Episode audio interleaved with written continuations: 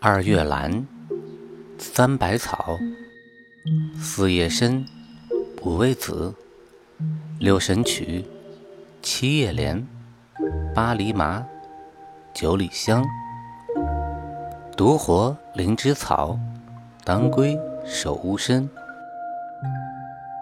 听百草故事，懂中药知识。生姜的传说。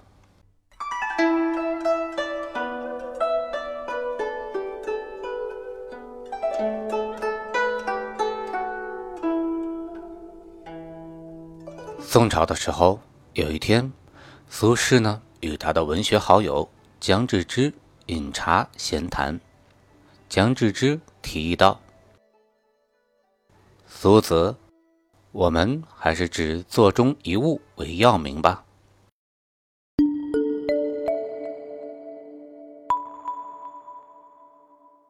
苏轼呢以赞同的口气连声说：“好好。”志之。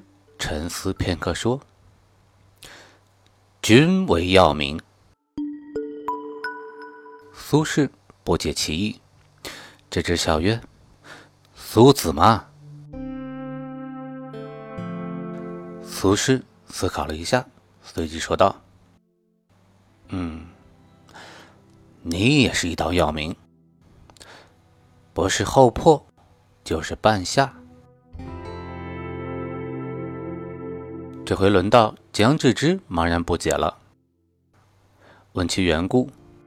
苏轼说：“若不是半夏后破，何以江志之？”志之呢恍然大悟，拍案叫绝。那说到这里，江与志之又有什么关联呢？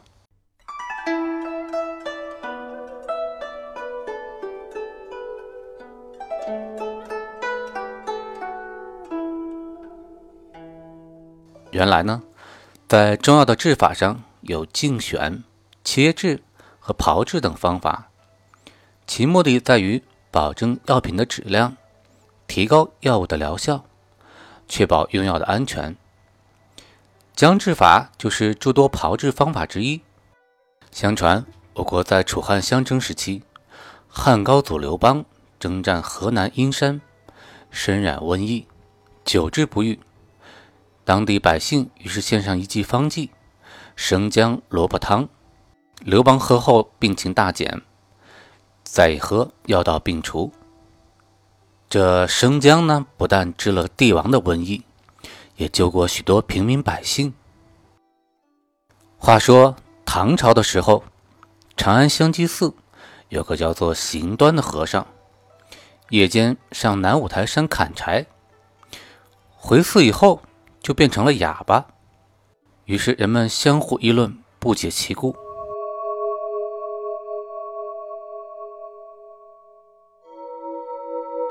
有的说这是被山上的妖魔鬼怪给迷住了，也有人说这山上有强盗，怕他讲出山上的真情，就将他弄哑了。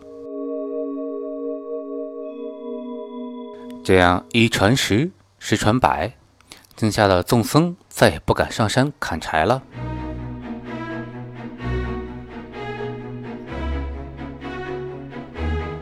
香吉寺的方丈急忙带领众僧在佛前做了八十一天道场，让佛祖为行端驱魔。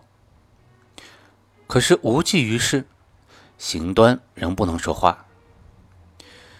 这时呢，有个略懂医术的僧人。得使提议让行端前去求医于长安城里一位医术高超的名医刘涛。得使陪着行端来到长安，拜见了名医刘涛，并详述了得病的缘由。刘涛察言望诊，号脉后说：“师傅先回，待我明日上山一观。”再行处方。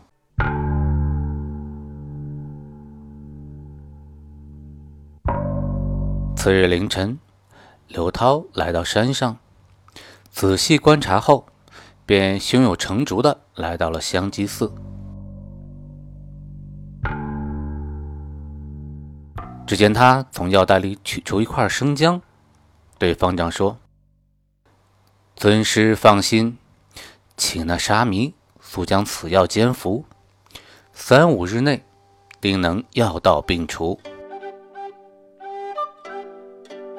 方丈呢，虽让人将生姜给行端煎服，但心中仍有疑虑，于是就有意挽留刘涛在寺中多住几日，以观疗效。且说时过两日，行端连服三剂姜汤，胸中郁积渐解，咽喉也轻松爽利了。又连服了三剂。竟然能开口说话了！寺中众僧都惊讶不已。方丈呢，于是询问行端病因。刘涛说：“此乃沙弥误食山中半夏所致，用生姜一节，药到病除，并非什么妖魔鬼怪所害啊。”众僧也除掉了心病，照旧上山砍柴了。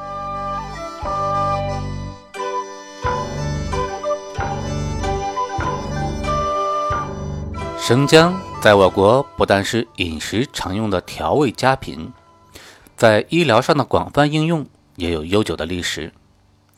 早在距今约有一千五百年的《名医别录》一书中就有记载。现代研究证实，生姜含有生姜酮，具有健脾、促进食欲与镇咳止吐的作用。姜油能够促进血液循环。服后呢，全身感到温暖发汗，因此呢，用于风寒感冒初期有奇效。至于生姜的药用方剂，则不胜枚举。生姜呢，别名有白姜、菌姜、姜头等等，它的药性辛、温，归肺、脾、胃经。它具有解表散寒、温中止呕、温肺。止咳的功效，常可用在风寒感冒、脾胃寒症、胃寒呕吐、肺寒咳嗽等病症。生姜对生半夏、生南星等药物之毒，以及鱼蟹等食物中毒，均有一定的解毒作用。所以这里就有了半夏姜治之的典故。